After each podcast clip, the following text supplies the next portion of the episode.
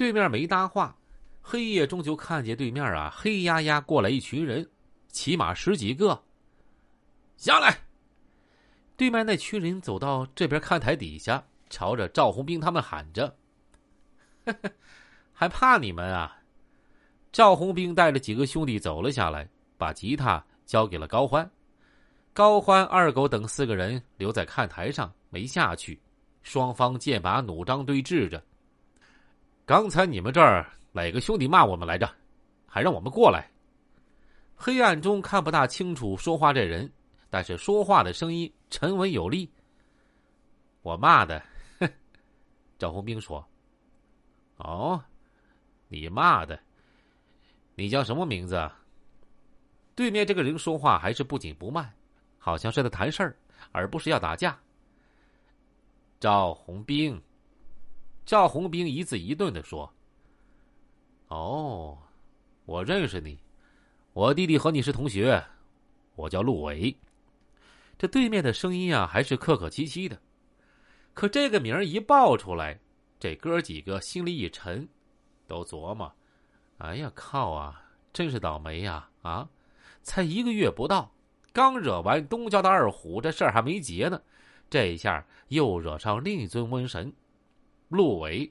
这尊瘟神的凶悍程度，那比起二虎是有过之而无不及呀。陆伟在我市八十年代是出名的混子，他不是本地人，家里都是铁路上的。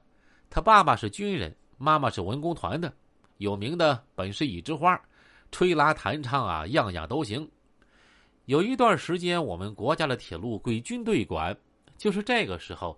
他家来的我市，他的妈妈虽然漂亮且温柔，但他爸爸却粗鲁的可以。他妈妈也是组织上安排给他父亲的。陆伟这个人继承了他妈妈在文艺上的天赋，吹的一手好笛子啊，长笛，据说水准那相当不一般。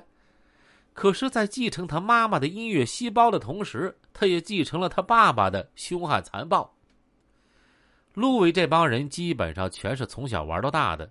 从小学就是铁路子弟小学，中学铁路中学，而且一起走向社会。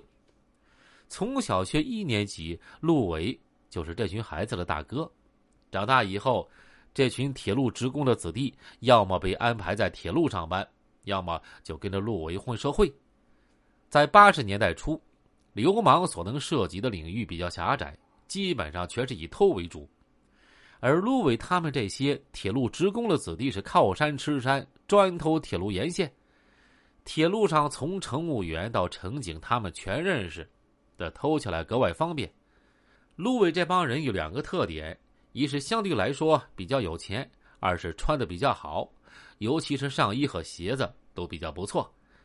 这些衣服和鞋子基本全是在火车上干活的时候一不小心穿错的啊。当然，这个错呀是加加引号的错。打架对于他们来讲，纯属于业余爱好，不是他们的主营业务。但是这群人打起架来，那是心狠手辣，从不服软，而且人多势众，凝聚力比较强。啊，陆伟大哥，久仰久仰。赵红兵见对方比较客气，也跟着客气了一句：“兄弟，听声音，刚才骂人的不是你。”你告诉我是谁，我不为难你。陆伟依然客客气气的，好像是在谈生意。陆伟大哥，那我要是不告诉你是谁呢？赵红兵笑着说：“事后再开群殴总结会的时候啊，大家都对赵红兵赞赏有加，大家一致认为赵红兵身上有一种特殊的气质。”那就是无论遇到多么凶悍的敌人和多么可怕的场面，他从来没有过呼吸急促过，从来都是冷静自若，绝对有着高人一等的气质。这气质与其家庭背景和从军经历有关。家庭背景让他见到什么人都不打怵，从军的经历让他见到什么场面都不哆嗦。如果换成别人和陆伟谈啊，即使是他根本不怕陆伟。但是他也很难表现出那种高人一等的气质。有了赵红兵这样的气质，在气势上自然就更胜一筹了，也让身后的兄弟平添了几分胆色。告诉我没事儿，我不会把他怎么样，我只想把他门牙掰下两个来。这陆伟的语气依然那么平缓。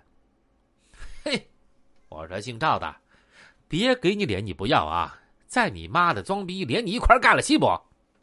陆伟身后的那个显然脾气比陆伟大很多，按捺不住就骂了起来。在我市，如果两群人中有一个人当面骂了那那个什么靠哪某啊，这架呀基本上是打定了。果不其然，就听砰砰几声，陆伟这边好几个人疼的叫了起来。赵红兵左右一看啊，自己人没动手啊，这是咋了？他再仔细一瞅，原来身后的费四儿和小季不知什么时候站在离他们大概十几米的一个。砖头堆边上正守着呢，砖头堆拼命的往这边扔砖头呢。小季他俩这炮兵出身，臂力极大，看来上次的群殴总结会开的十分及时。当时会中确定的发扬就地取材的战术风格，而且这战术队形和解放军陆军阵型和战术差不多，侦察兵在最前，炮兵在后面发炮弹掩护。这俩炮兵的砖头功夫，看样子是继承了中国炮兵的优良传统，又狠又准，一个砖头啊也没浪费，而且频率非常的快。